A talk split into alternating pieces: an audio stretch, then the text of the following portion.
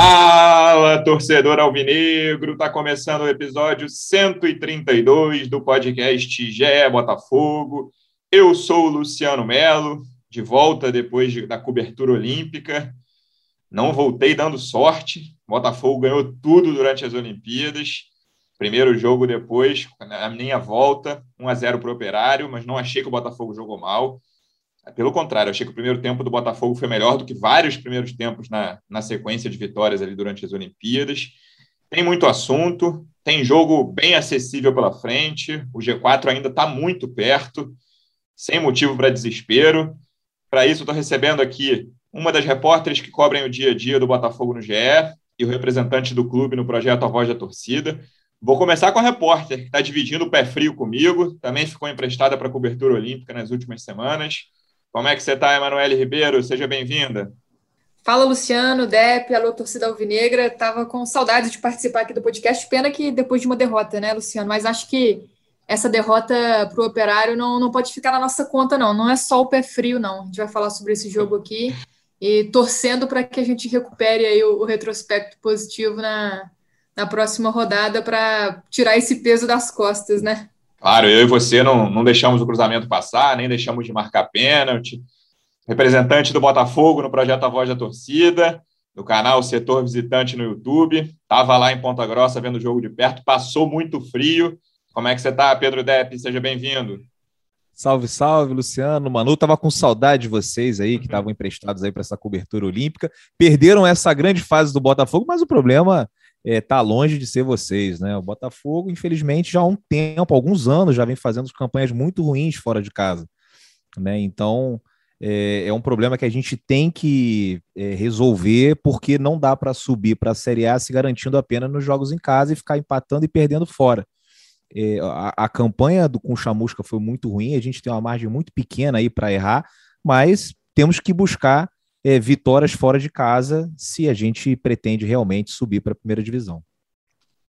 Sem dúvida alguma. Já agradecendo ao Rafael Barros, que ficou aqui na apresentação durante as Olimpíadas, 100% de aproveitamento.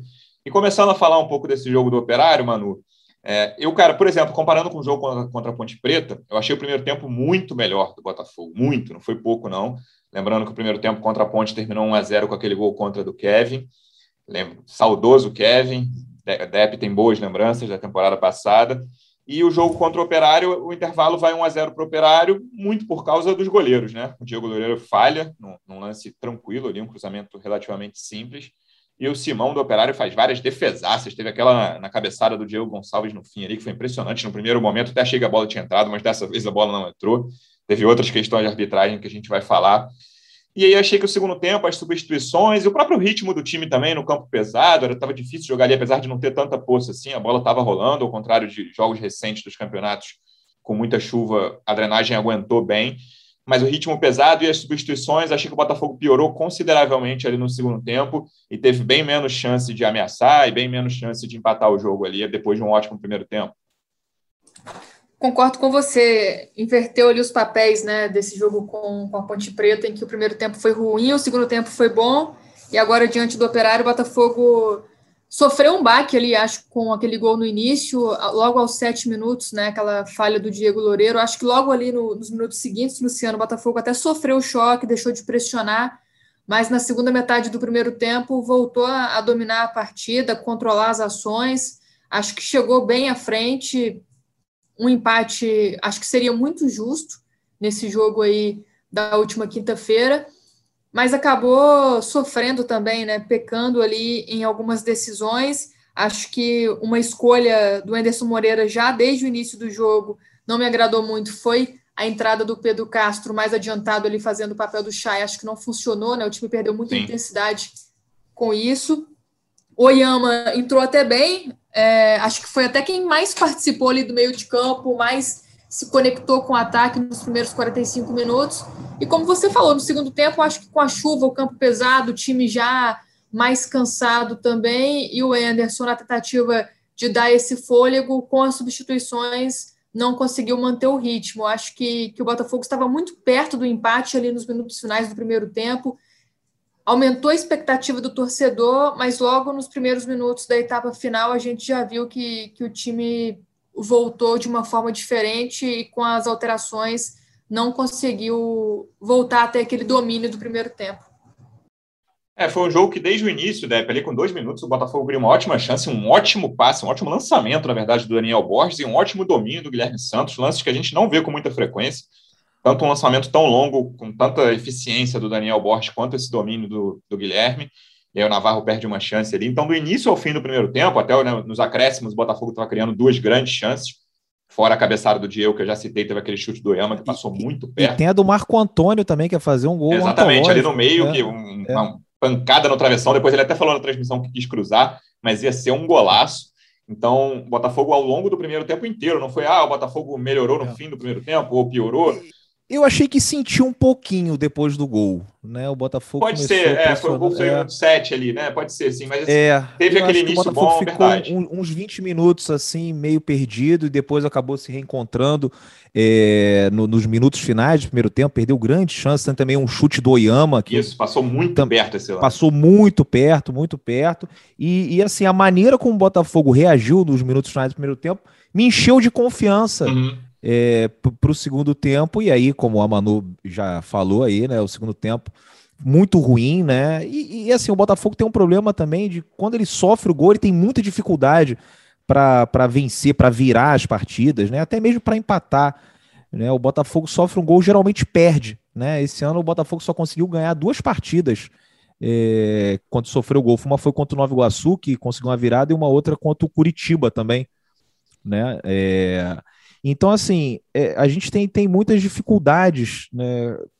Eu acho que uh, no segundo tempo o Anderson não foi muito feliz nas escolhas dele, né? Teve aquela substituição no intervalo que depois ele acabou justificando por conta de uma discussão ali do Guilherme Santos, ficou ali um pouco nervoso, né?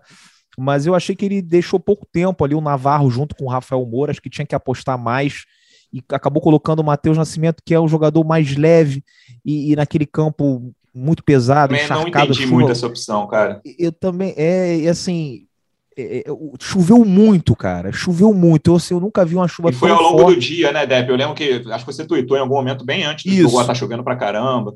Isso, foi assim, foi a partir do final da tarde, umas 5 horas da tarde, começou a chover muito e não parou mais. Uhum. Né? E... No segundo tempo, dava até a impressão de estar chovendo mais do que no primeiro, né? Teve uma hora do mais, estava caindo muita água. Olha, foi muita água. Desde do, eu, eu, eu entrei no estádio umas sete e meia e assim, assim que eu entrei começou a desabar um toró absurdo e o gramado aguentou, hein? Sim. Só ali no final que a bola começou a agarrar um pouquinho mais na grama, mas o, o gramado aguentou. Então, assim, essa do Matheus Nascimento eu não entendi, a opção também pelo Felipe Ferreira também não entendi, e achei que no segundo tempo o Operário teve mais perto de fazer o segundo do que o Botafogo de empatar. É, mas assim, é, todo mundo tem. O, Anderson pode ter uma noite de chamusca, que não tem problema, não. A gente. É, esse jogo eu achava já que seria uma partida complicada, mesmo com o operário com os desfalques, né? Muito frio, campo pesado, é difícil. Né? Os jogos na Série B são muito equilibrados. E mas a gente não pode mais dar mole, né? Não pode mais dar mole nesses jogos fora de casa. Tô falando isso. Acho que a primeira vez que eu falei isso foi naquele jogo contra o Londrina. Eu já conheço. Faz, faz tempo que você tá nessa. Foi tipo na quinta rodada. Eu falei, o Botafogo tem que ganhar fora de casa. E a única vitória nossa fora de casa foi naquela partida contra o Confiança, que na época era o último, era o Lanterna. E que se fosse qualquer outro time, sem ser o Confiança, o Botafogo teria perdido porque jogou muito mal. Né? Então é, é, a gente tem que aí já ligar o, o, sinal de alerta, principalmente nessas partidas fora de casa, mas como você disse, tranquilo. Assim como não era para se empolgar e achar que, o, achar que o Botafogo ia bater todo mundo até o final do campeonato, né? Agora também, só porque perdeu do operário, não acho também que é para é, entrar numa crise sem fim. Estamos só a quatro pontos do G4. Eu acho que não é para pensar na posição. Lógico que preocupa, lógico que não é confortável, mas a gente está próximo ali é, do G4 e faltou o Chay, né? E depois a gente pode até falar sobre isso. Fe, fez muita falta aí nesse meio campo do Botafogo. Não, era até o próximo tópico que a Manu já citou é, no comentário inicial dela. É, não funcionou, né, Manu? Mesmo no bom primeiro tempo que o Botafogo fez, fora aqueles minutos, concordo com o Depp, ali, logo depois do gol do Operário, o Botafogo, não sei se chegou a sentir, mas chegou, teve um momento ali que o Botafogo ficou sem criar, sem ameaçar muito a área do Operário. E o Pedro Castro, mesmo nesses momentos, mesmo nos melhores momentos do Botafogo no jogo, ele só apareceu, acho que na, na cobrança daquele escanteio que foi a cabeçada do, do Diego Gonçalves. Fora isso, você não viu o Pedro Castro em lance de destaque. Com, achei ele um cara, não sei, pouco intenso ali para jogar naquele gramado, que percorre uma distância menor, ou então com menos intensidade. Não gostei dele naquela função ali. É, e acho que é uma questão para o Anderson pensar, porque o Chay tem essa questão física, a gente fala sobre isso desde o início, né? já começou muito bem no Botafogo, mas é sempre o cara que cansa ali com 60, 65 minutos, vai ter um jogo ou outro que ele nem vai, nem vai jogar mesmo, como foi o caso desse. É, é um ponto que, assim, se o Botafogo resolveu esse cara ali, o mais criativo do time é o Chay, que era uma posição muito carente há tanto tempo, né? Não, tamo, não podemos nem reclamar muito, porque não, não tinha ninguém, hoje tem um mas quando o Chay não joga, esse, esse setor de criação do Botafogo fica muito prejudicado ainda, e o Pedro, Pedro Castro claramente não é esse jogador mais indicado para ocupar essa função, Manu. Não, não é. Não, não gostei do Pedro Castro. Ele já tinha até feito essa função em outros jogos também, né? Mas não conseguiu se destacar. Teve ali um bom início pelo Botafogo, mas depois da, da lesão, acho que o Pedro Castro ainda não fez um grande jogo e, e ainda não convenceu tanto como havia convencido no, no, primeiro, na primeira parte ali do tempo dele com a camisa do Botafogo.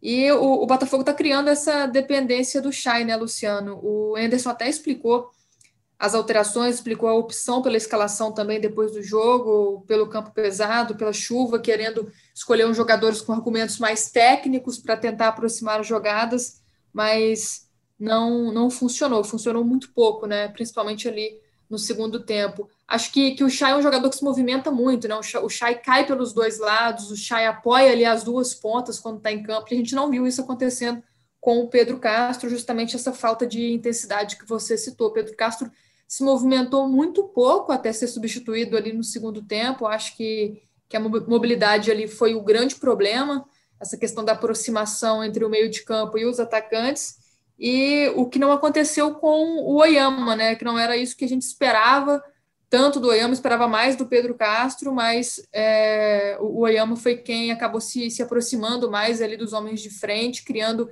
essas situações de perigo para o gol do Simão. Eu até esperava, assim, para esse jogo que o o Anderson talvez entrasse com o Varley na ponta e colocasse o Marco Antônio no meio. Acho que talvez seria uma, uma opção mais lúcida. Manu tá pegando os meus tópicos aqui, porque se não era para titular, assim, achei muito estranho a não utilização do Varley durante o jogo, cara. Sim, o Varley vem numa crescente, né? Acho que, que era um jogo para ele, inclusive porque o Botafogo estava explorando muito as laterais, tanto no primeiro tempo quanto no segundo tempo. O Depp citou essa, essa bola do Marco Antônio, que veio de um cruzamento ali pelo lado direito e, e outras jogadas que o Botafogo criou com perigo, ou, ou, saíram de chutes de fora da área ou das jogadas pelos lados, até pelas circunstâncias do jogo, do gramado também. Então, acho que ali no segundo tempo, com o time perdendo intensidade, perdendo velocidade e usando muito mal as pontas, né? Porque apesar de, de usar bastante as laterais, acertou pouca coisa por ali, tanto que o, os cruzamentos errados irritaram bastante ali no segundo tempo. Acho que era um jogo para a gente ver o, o Varley em campo. Concordo com você. Se não na escalação inicial, pelo menos no segundo tempo. É, eu senti falta o Depp, porque claramente era um jogo ali, mesmo com o gramado aguentando bem a chuva, de bola aérea, de, né, de vamos, teve um momento ali que bom, boa parte do segundo tempo que estavam Navarro e He-Man juntos, não, o He-Man, principalmente, não chega a ser um jogador muito móvel e mais uma vez entrou mal, tinha feito gol contra a Ponte, mas não gostei da entrada dele, como de quase ninguém, não gostei de, dos jogadores que entraram no segundo tempo. Então, se não era de, de primeira, eu acho que teria mesmo, assim, é difícil dizer agora como engenheiro de obra pronta, mas eu teria colocado o Varley como titular nesse jogo e beleza. Não, não colocou e foi, o primeiro tempo foi bom, apesar do Pedro Castro ali. O primeiro tempo foi bom do Botafogo, indiscutivelmente. Mas no segundo tempo eu achei estranha essa não utilização do Varley ali.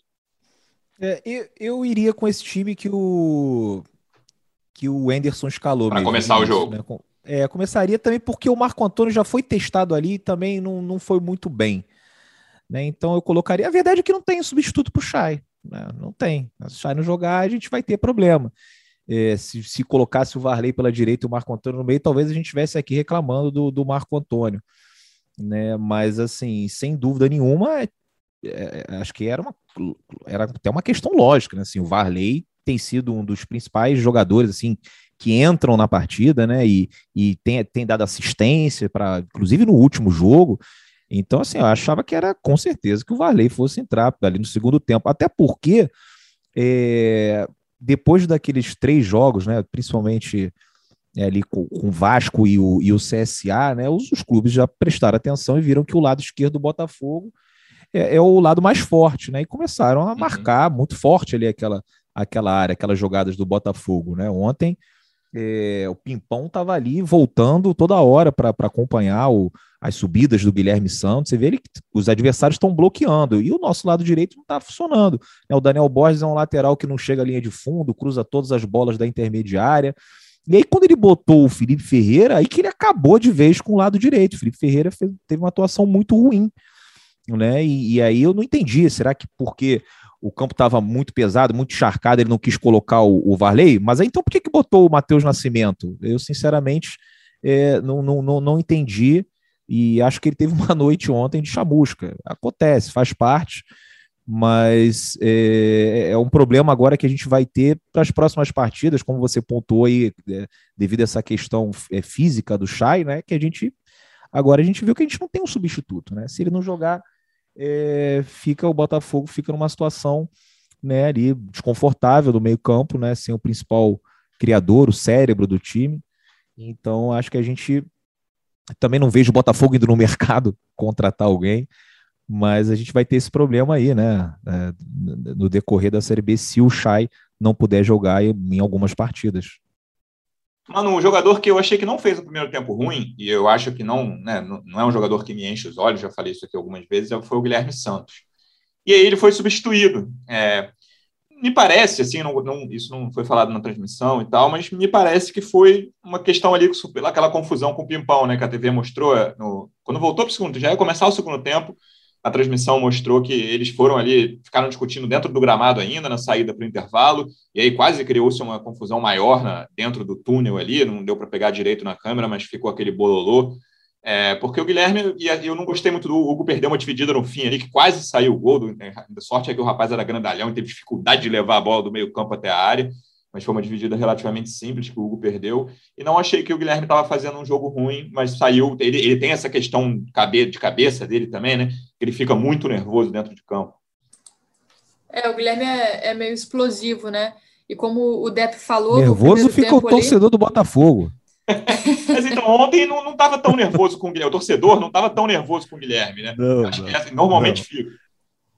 Não, não, ele estava bem, como o Depp falou, ele ali no primeiro tempo ele foi caçado o tempo todo pelo Pimpão, né? O Pimpão prendeu muito a, a subida do Guilherme Santos, acho que por isso o Botafogo até perdeu um pouco de, de intensidade, de poderio ofensivo pelo lado esquerdo, e eu acho que 45 minutos juntos, né, sem interrupção, não, não fiz bem para essa dupla, e no fim da, da, do primeiro tempo ali, o Pimpão com o Guilherme Santos saíram discutindo de campo, e foi sim, foi esse o motivo da substituição.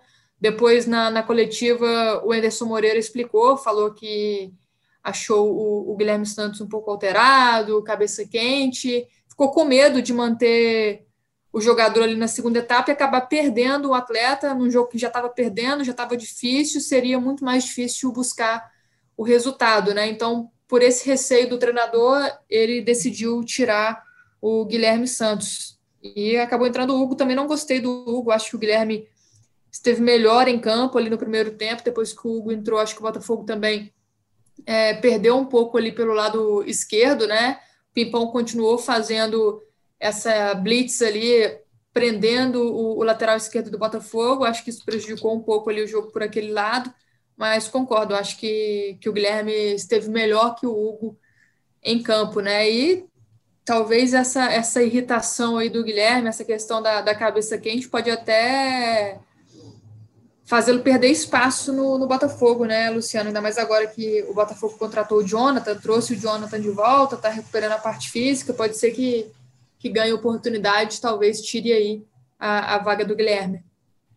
Acho que a torcida espera ansiosamente a reestreia do Jonathan, né, Depp? Vamos ver como tá, né? Ele vem de temporadas é. ruins na Espanha, aí às vezes não só na primeira divisão, como na segunda divisão ele não conseguiu jogar. Mas essa lateral esquerda, quantas vezes a gente falou aqui ó, ao longo dessa temporada, o que foi a lateral direita na temporada passada, a lateral esquerda está bem problemática. Acho que a torcida aguarda e quantos dias para ver como, pelo menos, não estou dizendo que o Jonathan vai ser a solução, mas pelo menos ver como está o Jonathan. É, ansiosamente foi uma forçadinha, mas tudo Não, bem, mas pelo, pelo que tem lá, não tô nem dizendo que o Jonathan é um cara. Cara, mas né? aí, mas pelo olha, que tá lá, você isso- não, não te dá, não te dá, não te desperta ansiedade, não? É, assim, eu não, eu não, eu não Não, pode dizer, pelo que eu assim, entendi, sobre, então. sobre, é, assim, não, não, não tô com uma expectativa muito alta com relação ao Jonathan. A gente fica assim, gente, torcedor, a gente às vezes gosta de se iludir também, né? E de vez em quando eu fico, ah, pô, tomara que venha, joga bem, mas eu não, eu não tenho muita expectativa com relação ao Jonathan, espero estar enganado. E agora, por incrível que pareça, é, o Guilherme Santos não tem jogado mal, né? A, a Manoa falou bem, cara, ele tá fazendo um bom primeiro tempo. E depois, quando entra o Hugo, cara, destoa totalmente. Para você ver o nível. Para você ver o nível. E aí eu acho que tem aquela questão que você até já tinha falado muitas vezes, né? Que assim, não, não tem ainda físico para jogar Série B, né? Um jogador ali que, enfim, é, é novo, né? É, tá, tem 20 anos. Então, assim, não, não, é um cara que a gente possa. Acho que a gente não pode contar com ele, né? Com, com o Hugo, né? E o Guilherme Santos, por incrível que pareça, acho que melhorou. Acho que assim, ele, ele acabou entrando em forma, né? Ele estava muito gordo. E eu acho que ele é um cara que depende muito do físico dele, né? E quando ele tá bem fisicamente, ele acaba jogando assim um futebol razoável que dá para o gasto, né? Mas assim, também não me empolgo com o Guilherme Santos. Eu, eu tô é, preocupado com essa lateral esquerda, tô preocupado com outras posições também, mas a gente vai levando. Eu acho que na Série B é tudo muito nivelado. E se a gente tiver com jogadores, né, em forma, eu acho que já, já, já melhora bastante, né? Tanto é que o Guilherme Santos tem jogado bem, surpreendentemente, né? Uma pergunta para você, Depp, então, sobre posições que te preocupam. O gol te preocupa hoje? Preocupa, mas é, eu, eu, eu acho que o Botafogo, quer dizer, eu acho, não tenho certeza, o Botafogo não vai buscar um, um goleiro no mercado, ah, né? A gente já paga, sei lá, valores exorbitantes por dois goleiros que estão aí no departamento médico há anos, né? Se você for pegar o salário do Gatito do Cavalieri, pô, dá para contratar Chegando um na metade da Série B bom. e não tem um minuto deles em campo, né, cara? Pois é, mas assim, eu acho que entre aqueles que estão disponíveis, né, o Diego ainda é o melhor de todos. Acontece, é uma infelicidade, em outros jogos ele foi bem, não é o goleiro dos meus sonhos, né? Não acho que Botafogo, quando for pensar num time é, para a Série A em 2022, ou assim, infelizmente não, não consegui subir, eu acho que ele não é um goleiro para se titular nem da Série A nem da Série B, mas ainda assim eu considero melhor do que o, o, o Douglas Borges, né? Enfim, foi uma falha horrível, né? Não tem muito o que, o que falar. Eu até fiquei um pouco preocupado, né? Que o Diego, às vezes, ele, quando falha, assim, né, acaba é, ficando nervoso, né? Um cara que se abate, mas levou o jogo tranquilamente, né? Fez algumas foi. defesas importantes ali é, no Não chegou a ser tão exigido também, né? Mas é, foi tranquilo. É, mas assim, foi tranquilo. Então, assim, é um problema que a gente vai ter até o final, como a gente vai ter outros problemas também, porque o Botafogo não tem grana e não vai sair no mercado para ir atrás de mais outro goleiro aí, pelo amor de Deus também, né? Não acho que seja a principal carência do Botafogo. Manu, essa pergunta também eu já fiz quantas vezes para você aqui nesse ano e na temporada passada também. Como é que está a situação de Gatito e Cavalieri? Existe alguma previsão, alguma perspectiva? Tudo bem que as previsões têm sido meio furadas, não da sua parte, claro, mas existe alguma expectativa de vê-los em campo? Como é que está a situação dos dois? Nenhuma expectativa, Luciano. E o Depp falou bem, né? Esses dois, eles comem uma, um pedaço considerável da folha de pagamento do Botafogo. E no início da temporada, quando o Cavalieri tinha contundido, né? A gente não sabia ainda a gravidade da lesão. Existia uma expectativa por parte do Botafogo em chegar a um acordo com o goleiro para que ele fosse dispensado e aí economizar uma parte de grana com salário e quem sabe trazer, né? Algum outro, outro jogador para a meta além do Douglas Borges, mas isso não aconteceu e o Diego Cavalieri segue aí em tratamento, segue se recuperando, ainda sem previsão para voltar. O Gatito então, fez uma cirurgia recentemente, né? Ainda está se recuperando dessa cirurgia. Teve alguns avanços na, na situação dele, mas nada muito significativo. Não há uma previsão muito otimista, até porque o, o Botafogo mesmo ele evita agora trabalhar com essa previsão de volta. Né? O departamento médico tem essa, essa política e a gente não ouviu assim nenhuma previsão muito otimista sobre a volta dos dois goleiros e, como o Depp disse, também acho muito difícil o Botafogo ir ao mercado contratar um goleiro nesse momento, até pela questão financeira, né? Se tiver que contratar algum jogador, acho que, que vai se focar em outras posições e o atacante de lado hoje seria a, a primeira opção ali, a questão mais primordial para ser resolvida. Agora, o Manu e o Luciano, é, se o Cavalieri tivesse disponível, eu hoje eu sou mais Diego Loureiro. Se tivesse ali para disputar entre o Cavalieri e o Diego. Sei não, hein? Diego. Tenho dúvidas. Eu não eu acho iria, o Diego Loureiro. Diego Loureiro. Quer dizer, eu falei Diego, o Diego Loureiro. Uh -huh, né? Os dois eu são não... Diego. É, cara, eu tenho dúvidas, sinceramente, não consigo cravar, não. Eu acho que eu, eu, voltaria o Cavalieri. O problema é o ritmo de jogo, né? Como é que ele vai voltar depois de tanto tempo. Não, é... Assim, se fosse o Diego Loureiro de hoje contra o Cavalieri do ano passado, eu prefiro o Diego Loureiro de hoje difícil, cara. Não gostei, do, obviamente, da temporada do Cavalieri. Mas eu. eu opinião meio controversa do é, Depp também. Eu não tenho, eu, não, eu, não, eu não sinto muita confiança no Diego Loureiro. Cara, eu reconheço absolutamente que ele fez bons jogos, assim, né? Já fez alguns bons jogos pelo Botafogo.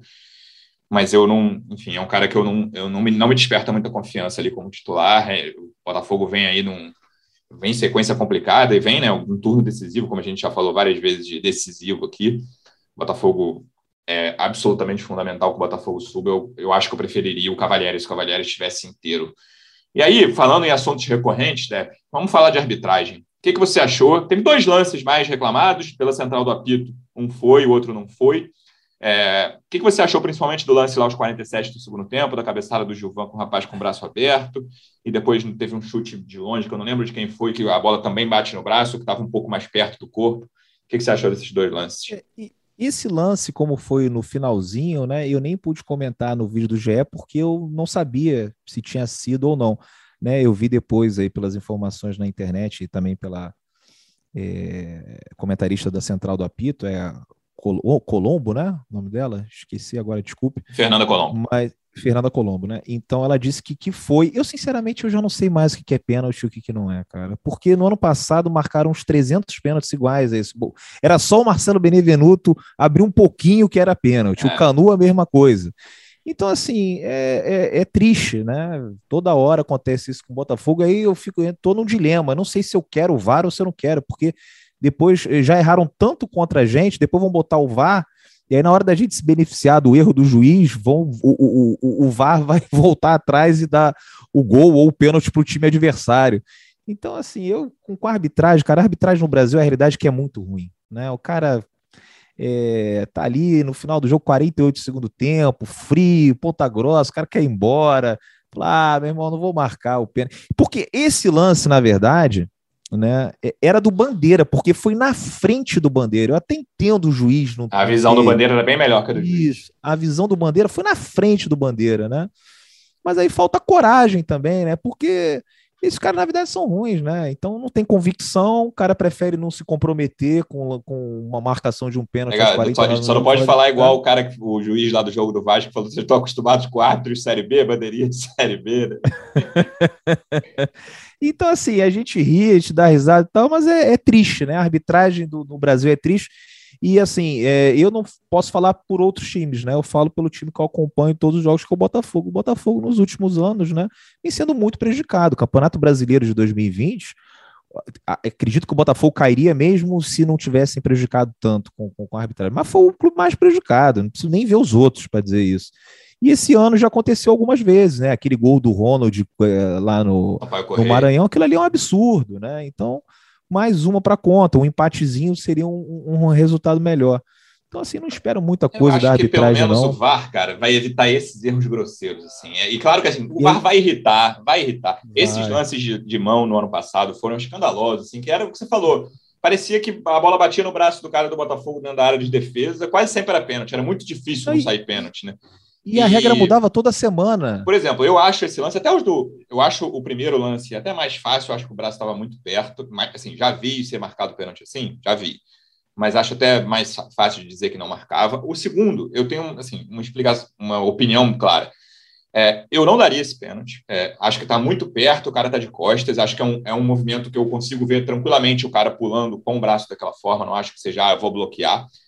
Mas, assim, quase todo mundo dá esse pênalti atualmente no Brasil. No Brasil. Então, assim, se, se você vê em todos os jogos esse pênalti sendo, sendo marcado, pô, é muito complicado você entender por que, que nesse jogo, e num momento tão importante do jogo, ali nos acréscimos, 47 do segundo tempo, esse pênalti não é marcado. Assim, essa coerência, principalmente nesses lances de mão, Manu, me parece que é o que mais incomoda o torcedor alvinegro recente, já de um, de um tempo para cá, desde com, com o VAR, sem VAR, mas com o VAR no, no, na Série A no ano passado, o Botafogo sofreu muito com esse tipo de lance.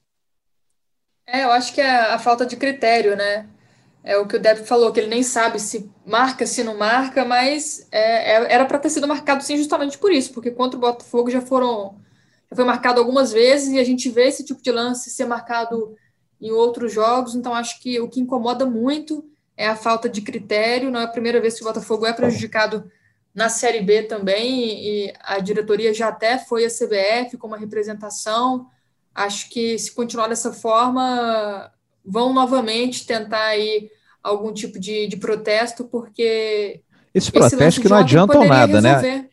Eles vão lá na CBF é para comer um o biscoitinho, né? comem o biscoitinho, o chazinho, né? Eu já falei, eu falei aqui uma, uma vez recente que você ainda se corre um risco de. A tua foto, eu estava falando aqui que a gente fez matérias. É, de denúncias contra o Caboclo e tal, aí ia no site da CBF, tinha um monte de foto de presidente com o Caboclo, aí uma, uma delas é, tava, tinha do Botafogo lá, é. ainda corre o risco nessas matérias e daqui a pouco acontece alguma coisa com a CBF, tá lá o presidente da CBF com o presidente do Botafogo tomando chá, comendo biscoito. É, com um biscoitinho. O biscoitinho da CBF deve ser bom. O Mufarred comeu vários pacotes em 2020, o César comeu só um esse ano. Vamos ver se vai lá de novo. Na verdade, a gente sabe que não vai dar em nada, né, Depp? Mas eu acho que, que é um teatro que talvez é, seja uma, uma forma de prestar conta para a torcida também, de, de, criar ali algum alvoroço, né, algum movimento, talvez nas redes sociais, que é o que, que tem acontecido. Mas esse lance contra o Operário poderia dar um ponto fora de casa muito importante para o Botafogo, né? Até porque o Operário, com a vitória, ultrapassou, tem dois pontos a mais agora do que o Botafogo na tabela. Na tabela. Então, é um lance que tem que ser reclamado, o Botafogo tem que fazer algum barulho aí sim, mas não é a primeira vez que é prejudicado, então vai ficando meio cansativo também essa situação. Como você disse, a gente está falando aqui exclusivamente de Botafogo, a gente sabe que, que acontece em outros jogos também, até pelo problema da arbitragem, mas é, mais uma vez o, o, time sai de campo com essa insatisfação. Dep, você falou de lateral, voltando aos assuntos recorrentes, é, quero saber o que você quer de reforço ainda, cara. Falta mais de um turno aí, né? O Botafogo resolver a vida dele. Aliás, quero fazer uma parte aqui. Hoje de manhã, eu estava evitando isso, que é, isso é como uma droga, né? Quando você começa a fazer o simulador da Série B. Hoje, pela primeira vez, eu fiz o simulador completo. Ah, já tá rolando já? Tem, tá lá no, no, GE. Quando você bota a tabela da Série B, tem lá a aba do simulador. Quero dizer que o Botafogo terminou em terceiro lugar na minha simulação, mas assim, é muito ah, tá equilibrado. Ótimo.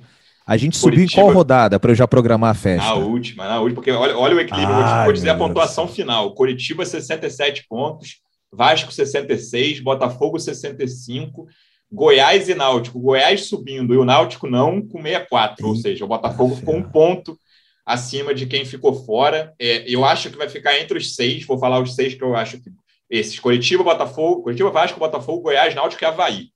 Para mim, são os seis com mais chance. O CRB, que está ali em cima hoje, faz ótima campanha, é o vice-líder, ficou em sétimo, e aí o resto ficou mais abaixo, aqui com uma distância até considerável. Então, já dizendo aqui que eu acho Fortes que. Fortes emoções ficar... até o final. É, esses seis ou sete, aí o CRB eu tenho dúvida se vai até o fim. Mas desses seis aí, cara, e vou te falar que desses seis, hoje eu acho que o Náutico é o que mais me desperta dúvida, porque ele está caindo muito, perdeu naquele quarteto inicial, perdeu dois caras, o Eric foi embora e o Chiesa está machucado até o ano que vem, não volta. É, acho que o Náutico não tem elenco e está caindo muito. É, desses seis ou é. sete aí é o, que me, é o que me desperta mais dúvida até. Coritiba, Vasco, Botafogo, Goiás e Havaí, esses cinco, eu acho muito difícil de não brigarem até o fim. E aí, o que, que você quer de reforços para ficar nessa luta até o fim da Série B, Dep? Cara, a gente precisa de alguém para jogar ali pelo lado, né? É, depois dessa lesão do, do Ronald, né? é uma posição ali que é, eu acho que tá claro ali que não dá para contar com, com o Felipe Ferreira, né? E eu acho que a gente teria que contratar um atacante também. Né? Não acho que seja o momento do Matheus Nascimento. Deixa ele no sub-20. Assim, treina com um profissional, é, joga as partidas do sub-20. Se tiver dois jogos seguidos no Rio, bota ele para jogar, para ir para o banco, ser relacionado e tal. Mas eu acho que ele tinha que, que, que participar mais dos jogos do sub-20 do que do profissional, mas nada impede que ele treine com, com o profissional, até para aproveitar um pouco da estrutura, da pouca estrutura que a gente oferece, mas que ainda assim é, é maior do que a que o sub-20 oferece. É, cara, eu ainda não confio no Carly. É, ele entrou e fez uma partida boa, né? Dos 15 minutos que ele atuou, é. mas assim, eu, eu não confio, eu contrataria um zagueiro. A gente já está, acho que já está bem claro que o, o Chay não tem um substituto, seria importante trazer, mas eu acho que o Botafogo não tem poder financeiro para ir atrás de um jogador dessa posição, e acho que a gente vai ter que se contentar com esse que a gente tem aí. Então, assim, era um atacante de lado, um atacante também, né, para fazer uma sombra ali ao Navarro e ao Rafael Moro, um atacante mais móvel, né, e, e, e, zagueiro, né? A gente já trouxe o lateral esquerdo. Eu acho que o Diego, o, o, Douglas Borges, não, Douglas Borges, não, como é que é o, o, lateral direito? Daniel Borges. Tanto Borges que a gente até se perde. Borges e Diego tem 250 no Botafogo. Mas o Daniel Borges eu acho que tá fazendo uma série B ali ok para um lateral direito, tá de boa e qualquer coisa ali também dá para botar o, o Varley na reserva, é, no lugar dele, que também estava jogando bem ali pela direita. Eu acho que é zagueiro eh, alguém para o lugar do Chay, que eu acho que a gente não vai conseguir, e dois atacantes. Acho muito difícil o Botafogo contratar quatro jogadores, né? Então, sei lá. O Deb puder... tá cheio de grana é. para gastar. É, é, eu esperando que... ele falar tá dois máximo. É, não, assim, eu falei quatro, mas assim, dois, então, um atacante para jogar pelos lados e um zagueiro, por, por, não confiar no Carly. Agora, se eu tivesse lá dentro, tivesse é, a par ali da situação é, física do Calha, de repente eu contrataria alguém para tentar fazer uma sombra ali para o Chay, para jogar nesses jogos aí que ele não pudesse é, jogar por questões físicas, né? É, tá difícil, mas tem, tem posição para ser reforçada. Manu, você tem hum. ideia de quantos, quantos jogadores o Botafogo pretende contratar? Ontem teve uma live com bastante coisa extra-campo, né? Sobre estádio, sobre patrocinador contando mais uma vez que a história do, financeira é uma história triste do Botafogo atualmente. O dinheiro está curto ali. O dinheiro está curto. Eu acho que, que um jogador no momento é o que está na, na mira da diretoria. Acho que não tem mais de um, não, Luciano. Não que isso não possa mudar, né?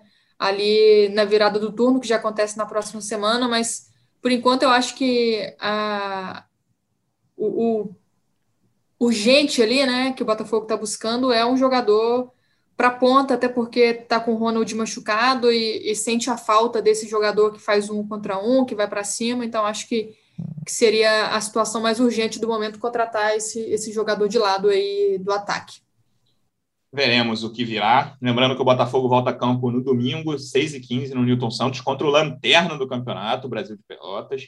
É jogo para voltar a vencer e para colar no G4, ou quem sabe entrar. Não, entrar não tem como, mas colar no G4 ali. Torceremos por isso. Manu, obrigado mais uma vez pela presença. Bom retorno, né? Foi o seu retorno, assim como foi o meu hoje. Até semana que vem. Valeu, Lu. Valeu, Dep. Até a próxima.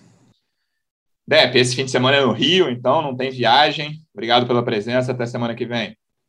Valeu, vamos ganhar do Brasil, vamos ganhar do Guarani, vamos mostrar que vocês dois são pé quentes também. Depois a gente vai lá falar com o Rafael Barros, que não é só ele, não. Vamos ganhar as próximas duas partidas, fechar esse segundo turno aí com uma pontuação acima dos 30 pontos. Boa, Só um né? parêntese para a torcida não, não cobrar, Luciano. Final de semana eu tô de folga, então é, o peso está todo com o Davi e com o Taiwan, tá? Eu tô de plantão no domingo e estarei aqui na segunda-feira. Torcedor Alvinegro, obrigado pela audiência. Até semana que vem. Um abraço. Partiu, louco, Abreu! Bateu!